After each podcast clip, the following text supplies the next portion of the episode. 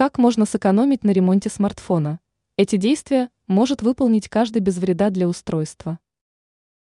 Сразу отметим, что речь не идет о ремонте серьезных поломок смартфонов, так как без инструментов и соответствующих навыков можно сделать только хуже. Но далеко не всегда нужно идти в сервисный центр. Некоторые базовые действия можно осуществить самостоятельно. Например, если смартфон завис, то его достаточно просто перезагрузить. Перезагрузку можно выполнить, если просто достать аккумулятор. Телефон должен включиться самостоятельно.